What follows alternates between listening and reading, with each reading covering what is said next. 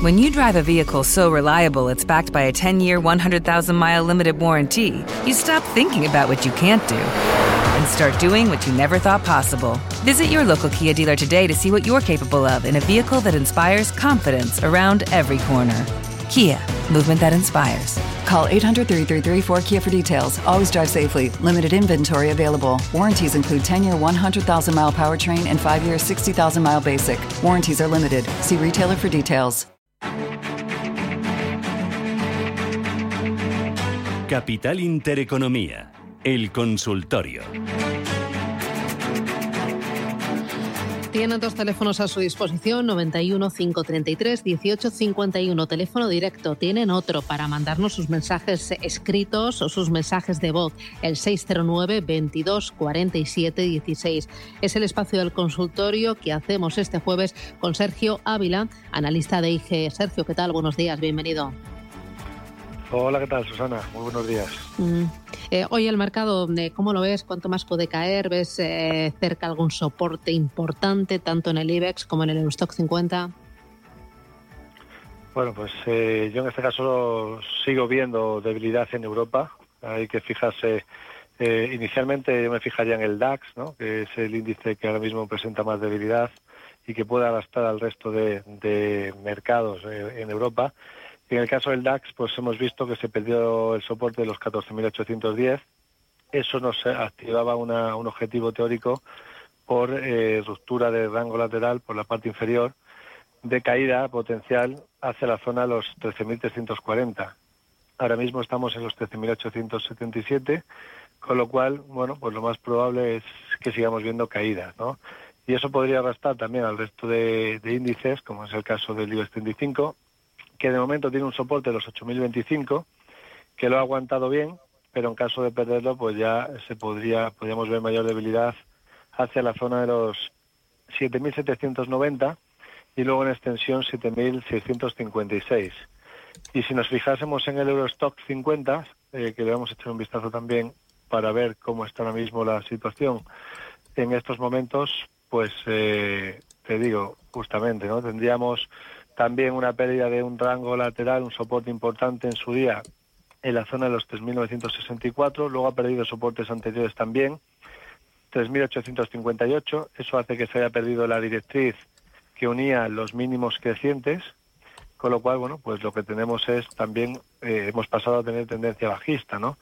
Y por lo tanto, pues eh, la primera zona de soporte a vigilar ahora estaría en el nivel de soporte S1 de los puntos pivote, que pasa por los 3.685, pero en caso de perderlo, pues tendríamos los 3.451, que es, eh, son mínimos de, de enero, ¿no?, de 2021. Así que bueno, pues de momento la guerra sigue teniendo, pues sigue mostrando, generando incertidumbre de cómo va a afectar todo esto que se está eh, pues eh, gestando ¿no? a nivel económico, cómo va a afectar al crecimiento también en Europa, no solo a Rusia, y por lo tanto, bueno, pues de momento eh, pues bastante más negativo que positivo, ¿no? Sería ahora mi, mi percepción. En el caso de Estados Unidos sí que es cierto que hemos visto algunos rebotes recientes, pero de momento tampoco se ha superado ninguna resistencia importante en ninguno de los índices, ¿no? En el caso del S&P 500, la primera zona de resistencia estaría en el entorno de los 4.412, pero tendría que superar al menos la directriz que une los máximos decrecientes que, que tenemos desde el 5 de enero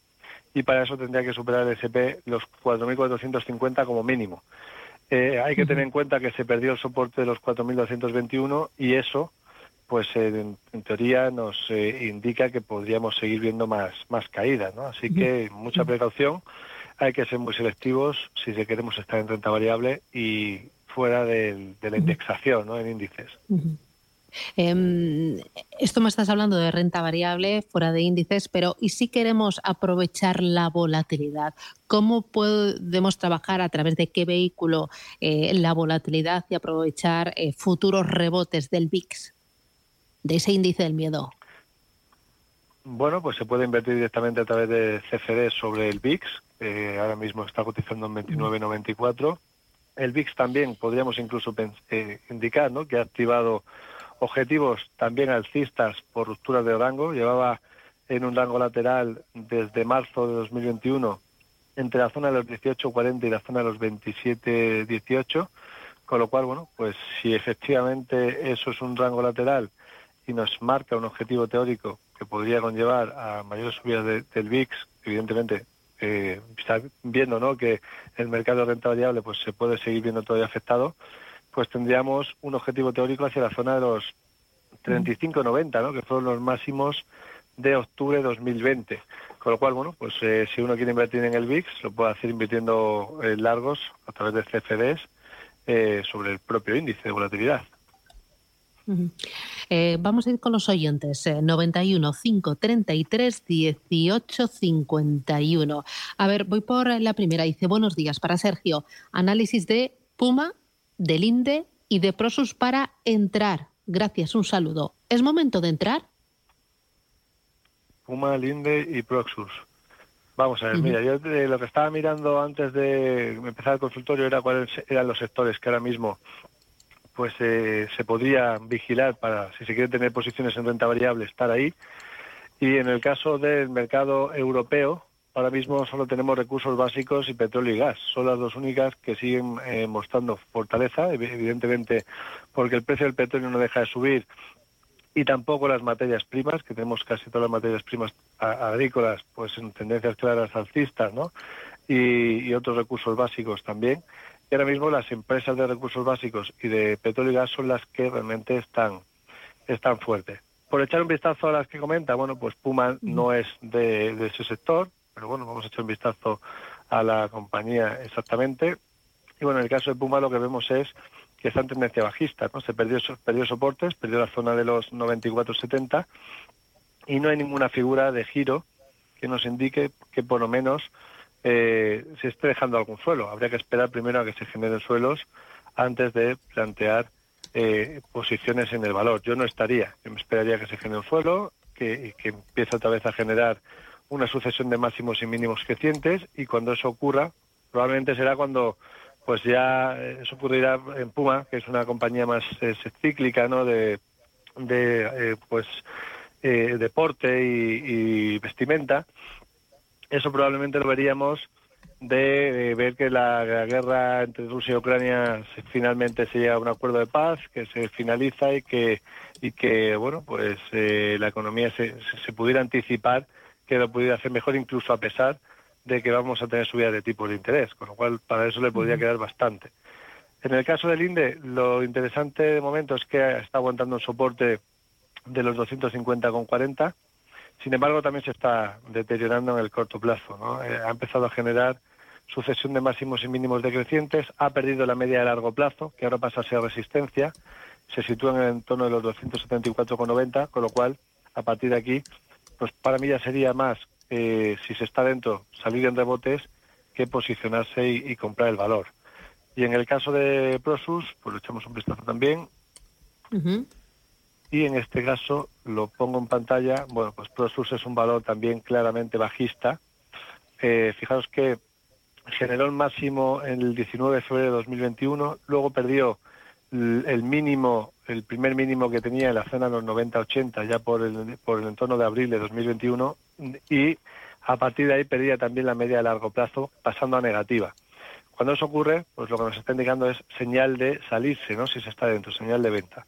Y luego después, pues lo que ha tenido ha sido un rango lateral que ha tenido el precio desde julio de 2021 hasta que lo ha roto recientemente, en febrero, el 17 de febrero, lo ha roto a la baja, con lo cual ha activado un objetivo todavía más bajista, ¿no? De momento, pues eh, caída libre, eh, es cierto que ya está un poquito sobrevendida y que quizás, bueno, pues eso podría hacer que se frenase un poco, se tomase un descanso en la caída, pero eh, hasta que no genere un suelo, pues aquí no se puede, no se puede estar, ¿no? Porque el riesgo que asumimos es elevado. Muy bien. me voy ahora con Luis. Luis, ¿qué tal? Buenos días. Buenos días. Luis. Hombre, ¿qué tal está Luis? Susana, buenos días. Dígame. Vamos a ver, quería preguntarle al analista que, quería entrar en Inditex y Telefónica, a ver qué le parece y si él lo cree conveniente, a qué precios. Y nada, déjeme por favor, Susana, al teléfono que... Muy bien, no, le colgamos. Estupendo. Gracias, Luis. A ver, Sergio. Vale, pues mira, en el caso de Inditex, eh, técnicamente está claramente bajista. Eh, dejó una figura de doble techo en el entorno de los 34,40, perdió el mínimo entre máximos, 27 euros, y eso pues nos ha activado un objetivo que todavía no se ha cumplido. ¿no? Estamos muy cerca, cada vez más cerca, pero el objetivo de caída estaría en los 21,68, con lo cual ahora mismo pues no sería momento de entrada. Habría que esperar si llegase a esa zona y empieza a generar algún suelo, pues cuando luego volviese a generar sucesión de máximos y mínimos crecientes, que de momento no, no es el caso, ¿no? Así que, si se quiere vigilar, pues esperar a que genere un suelo en el futuro. Y, así de esa manera, pues no, no, entramos antes de tiempo y no, y no tenemos dinero inmovilizado en un valor que está bajista, ¿no? Y en el caso de Telefónica, aquí sí que hay eh, mayor fortaleza técnica, ¿no? Que en el caso de Inditex, aunque le está costando mucho, pues, eh, mantener el tono positivo, el tono alcista, pues en las últimas sesiones pues ha tenido una fase correctiva de corto plazo, pero sí que es cierto que está alcista, ¿no? Mientras que se sitúe Telefónica por encima de los 4,10, el valor es alcista y por lo tanto se podría mantener en cartera. De hecho, incluso podríamos pensar que ha podido activar un, objetivo por segundo impulso alcista hacia la zona de los 5,29. Es cierto que eh, para este año no se espera que, que Telefónica vaya a tener grandes resultados a nivel de beneficios, por lo cual eso también habría que tenerlo en cuenta. Pero sí que es cierto que por otro lado, pues bueno, pues si el mercado empieza a rotar hacia eh, sectores más defensivos, pues bueno, el de las telecomunicaciones es más defensivo, aunque a nivel general no es un sector que ahora mismo sea de los que estén fuertes y de los que haya que estar. Así que bueno, si se quiere estar de manera puntual como valor seleccionado, ¿no? Dentro de un sector que no es fuerte, pues se podría tener pero siempre vigilando pues que se que siga manteniendo la sucesión de los máximos y mínimos crecientes que, que lleva teniendo pues desde noviembre de 2020. Con lo cual, bueno, pues mejor, mejor ahora mismo telefónica. Bueno, eh, tenemos más consultas, tanto de audio, tanto escritas como llamadas por teléfono. Así que hacemos paradita, tomamos un poquito de aire y regresamos aquí en Capital Intereconomía. Sigue el consultorio y después, a partir de las eh, diez y media, consultorio de fondos de inversión, hoy con Juan Luis Sevilla, de Luna Sevilla Asesores Patrimoniales. Y antes tendremos foro de la inversión. Hablaremos, atención, de la inversión a través de fondos de inversión en el metaverso. No se lo pierdan aquí en Radio Intereconomía.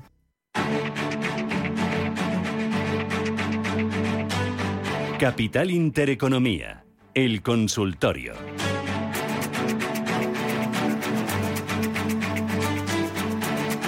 Seguimos en este espacio de consultas con ustedes 609 22 47 16 y con Sergio Ávila, analista de IG. Sergio, sigues ahí, ¿verdad? Aquí estamos, efectivamente. Muy bien. Oye, tengo una notita de voz, vamos con ella. Buenos días, me gustaría por favor que don Sergio me analizara dos valores en donde estoy en ganancias, que son Terna y RWE, y uno en el que estoy en pérdidas, que es Schneider Electric. Muchas gracias y un saludo. ¿Qué te parecen?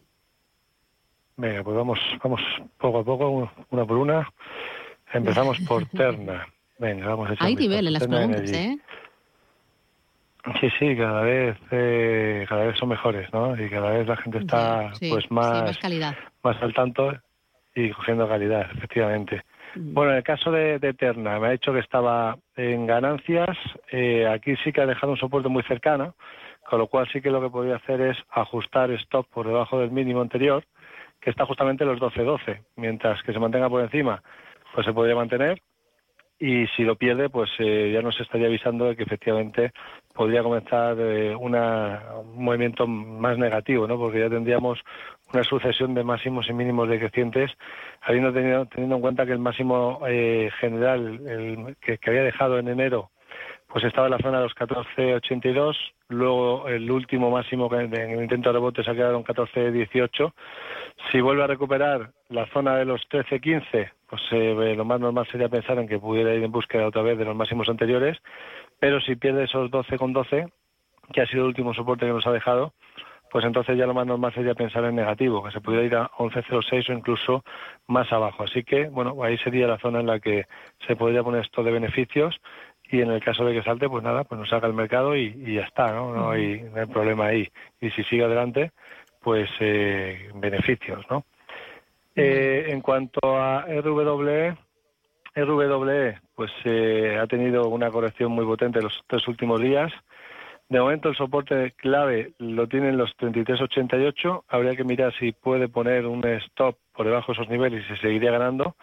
Si no, pues se podría deshacer posiciones y hacer caja. Porque es cierto que las últimas caídas han sido bastante agresivas, los indicadores técnicos están girando a la baja y podría eh, marcar pues alguna corrección adicional, al menos en el corto plazo. Y en el caso de Schneider Electric, que comentaba que estaba perdiendo, pues bueno, vamos a echarle también el vistazo. Eh, Schneider Electric, aquí ya esta me gusta menos.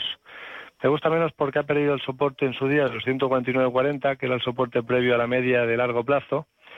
Eh, y ahora, pues lo que ha dejado ha sido un soporte también en la zona de los 100, eh, 130,20. Y parece que quiere eh, intentar pues eh, sostenerse ahí en esa zona. Fue una zona de mucho volumen, con lo cual, bueno, lo que se podría hacer es, pues eh, también poner un stop por debajo de esos niveles. Si lo pierde, pues que te saque el stop. Y si no, pues eh, intentar buscar el rebote que pudiera tener hasta la zona de los 148 aproximadamente, que es por donde pasa la media de medio plazo. Y ahí, pues hacer caja y deshacer posición eh, bueno, pues eh, intentando perder menos ¿no? de lo que se está perdiendo hasta ahora. Con lo cual esas serían las, las posibilidades. Yo creo que en el medio plazo pues ha pasado a ser negativo, con lo cual habría que tener cuidado y pues deshacer de posiciones en rebote si, si las hay. Vale.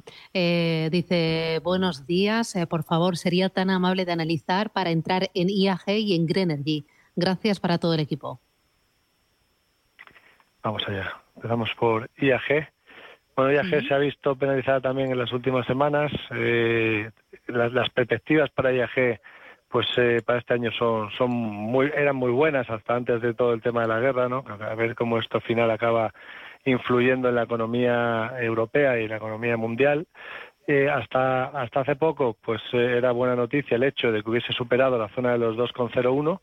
De momento, eso nos mantiene un objetivo teórico activado por ruptura de un canal bajista por la parte superior hacia la zona de los 2.56, que solamente se desactivaría de perder los 1.46. De momento no lo ha perdido. Eh, la vela de ayer pues eh, ha dejado también cierto soporte con larga mecha inferior, con lo cual, bueno, pues eh, si se está dentro, pues estando tan cerca de soporte se podría mantener esperando que no perdiese los 1.46.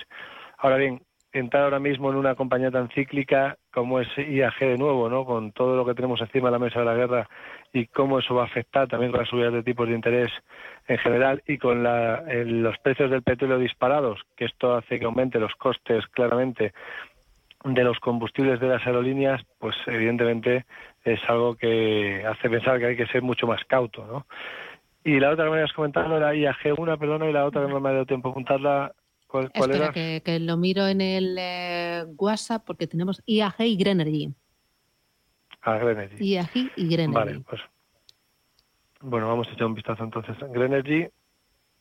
Decía para, para entrar, ¿no? Quiere, quiere para, entrar. Mm.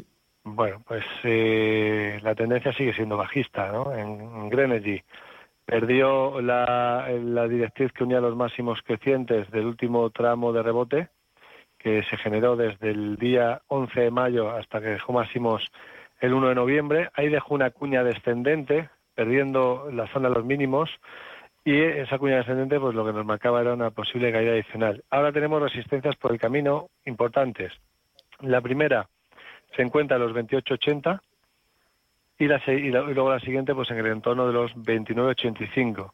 Mientras no rompa esos niveles, precaución. Es cierto que ha tenido un rebote las energías renovables recientemente, porque bueno, pues el mercado anticipado que podría haber menos subidas de tipos de interés este año y, los rendimientos de los bonos pues se han destensado ligeramente, pero lo que está claro es que subidas de tipos de interés vamos a seguir teniendo este año sí o sí y eso habrá que tenerlo muy en cuenta, ¿no? Y por lo tanto eso al final puede seguir penalizando a las compañías de energías renovables. Aún así, si superase los 29.85, a partir de ahí podría empezar a ser pues un poquito más interesante. Yo de momento me mantendría al margen y a la espera de cómo evoluciona el mercado antes de, entrar.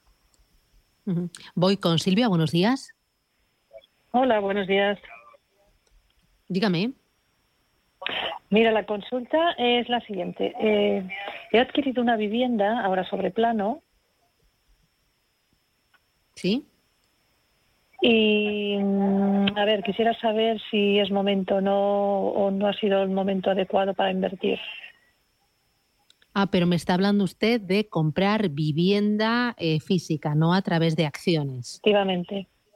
Muy bien. Es que este es un consultorio que estamos enfocado a eh, renta variable, ya sea de España, de mm, mercado americano, pero es compra directa de, eh, de acciones. Así que eh, recogemos su pregunta y luego a partir de las 11 tenemos un foro inmobiliario y ahí seguramente podrá encontrar respuesta. Muchísimas gracias, Silvia. Un abrazo. Vale, un abrazo. Encantada, gracias. Oye, voy a aprovechar esta, esta pregunta de Silvia. Eh, ¿Inmobiliarias cotizadas en este entorno de normalización monetaria, subida de tipos de interés?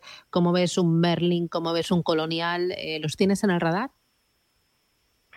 Sí, sí, los tengo en el, radar. Eh, bueno, Merlin está mejor, mejor posicionada que, que Colonial. es un valor que de momento es cierto, ¿no? Que en el caso de Europa, pues se espera que haya también subidas de tipo de interés, pero sí que es cierto que quizás ahora menos todavía de lo que se esperaba, ¿no? Se esperaba que hubiese subidas del 0,5% este año, final de año, y de momento pues se espera que haya subidas ahora del 0,15, ¿no? Al final de este año 2022. Eh, es cierto que las subidas de tipo de interés perjudican al sector inmobiliario a, largo, a medio y largo plazo, porque al final pues eso conlleva eh, unos mayores costes de, de, lo que viene a ser eh, pues las hipotecas. Pero bueno de momento de momento pues eh, están está aguantando bien. Por ejemplo el caso de Merlin Properties está aguantando bien ¿no? en, bolsa. Así que bueno pues es un valor que sí que de momento se podría tener en cartera. Mientras no pierda los 9.50 pues de momento se, se puede mantener, aunque sí que es cierto que hay mucha incertidumbre por el camino, porque también a la, inmobiliaria le puede afectar el hecho de que al final acabemos entrando en un menor crecimiento económico de lo que inicialmente se podía esperar, con una inflación que sigue siendo elevada y que eso al final pues también detraiga la, la inversión, ¿no? Eh, la inversión en tanto en inmobiliario como en otro como en otras cosas. Y por lo tanto, bueno, en el corto plazo bien, a largo plazo, medio largo plazo no lo veo yo tan tan claro, ¿no? Pero bueno, en el momento se podría mantener si se tiene en cartera Merlín. Fantástico. Eh, vamos ahora con eh, el siguiente de los oyentes, un audio, una notita de voz. Buenos días, saludos desde Madrid. Eh, a ver cómo ve el, analista. Estoy pensando en meter 100.000 euros de, para cortos en el, en el IBEX 35. Luego también posicionarme con un CFD largo en el trigo y y un CFD corto en, el petróleo si toca los 125 dólares ante un escenario de aumento de, la, del problema con el, el sátrapa, perdón, Putin, de que haya un conflicto mucho mayor. Eh, y que este conflicto actual mm, no, no termine. Eh, muchas gracias por el programa. Gracias. ¿Qué dices, Sergio? Bueno, vamos a ver, vamos a ver por partes. No dices 100.000 euros directamente a corto en el IBEX. Eh, bueno, yo, yo creo que más que pensar en una cantidad exacta, exacta ¿no? De cuánto dinero va hay que meter, lo suyo es primero pensar en el riesgo. ¿Qué, ¿Dónde vamos a poner los stops en caso de ponerlos y cuánto estaríamos dispuestos a perder en caso de que, de que se diese la vuelta al mercado? ¿no? Porque al final eh, está claro que uno puede pensar que algo puede ocurrir, ¿no? que es más probable que pueda ocurrir, pero la gestión del riesgo para mí yo creo que es clave. Eso es importante ¿no? para, para empezar desde ahí. Entonces, el IBEX, bueno, pues ahora mismo está más débil el DAS que el IBEX, por ejemplo, ¿no? El IBEX si perdiese los 8.000, los 8.060, 8.025, pues podríamos tener un tramo adicional eh, correctivo. Eh, pero, por ejemplo, bueno, pues más, más débil está el, DAX ahora mismo que, el IBEX. En cuanto al trigo, el LARP dice que invertir largo en el trigo. El trigo ha estado muy, muy fuerte, lo único que es cierto que, ahora mismo pues se ha disparado ya, ¿no? Cuando, cuando rompía los máximos eran los 874,5 puntos, fue el día 23 de febrero, ahí se podía haber entrado, pero ahora mismo ya los soportes están muy lejos. Con lo cual, si hubiese un giro radical, imaginemos que de repente hay una, eh, un acuerdo entre Rusia y Ucrania, ojalá fuese así, pues eso y que eso conllevase a que se pudieran volver a, tener esas exportaciones, pues eso puede hacer que, que, se tome un descanso fuerte en un momento dado. ¿no? no es el caso ahora, pues está disparado, pero ya está lejos de soportes. Y en el caso del petróleo en tal corto me parece muy, muy arriesgado porque la, tendencia es claramente alcista y a mí me gusta más invertir largo en tendencia cerca de soportes que intentar buscar techos. La búsqueda de techos normalmente suele ser complicada porque no sabemos hasta dónde puede llegar el petróleo y cuánto tiempo va a durar este conflicto. ¿no? Así que esas serían las ideas. Bueno, fíjate, antes hablábamos con Claire Chama de Banco Sabadell y nos decía que él veía todavía escalar el petróleo más arriba hasta los 126 dólares el barril, niveles no vistos desde el año 2012. Lo veremos, lo seguiremos. Sergio Ávila desde IG, muchísimas gracias por los consejos y gracias por ayudar a nuestros oyentes, a los ahorradores e inversores. Cuídate mucho y hasta la próxima. Un abrazo. Muchas gracias. Hasta pronto. Adiós.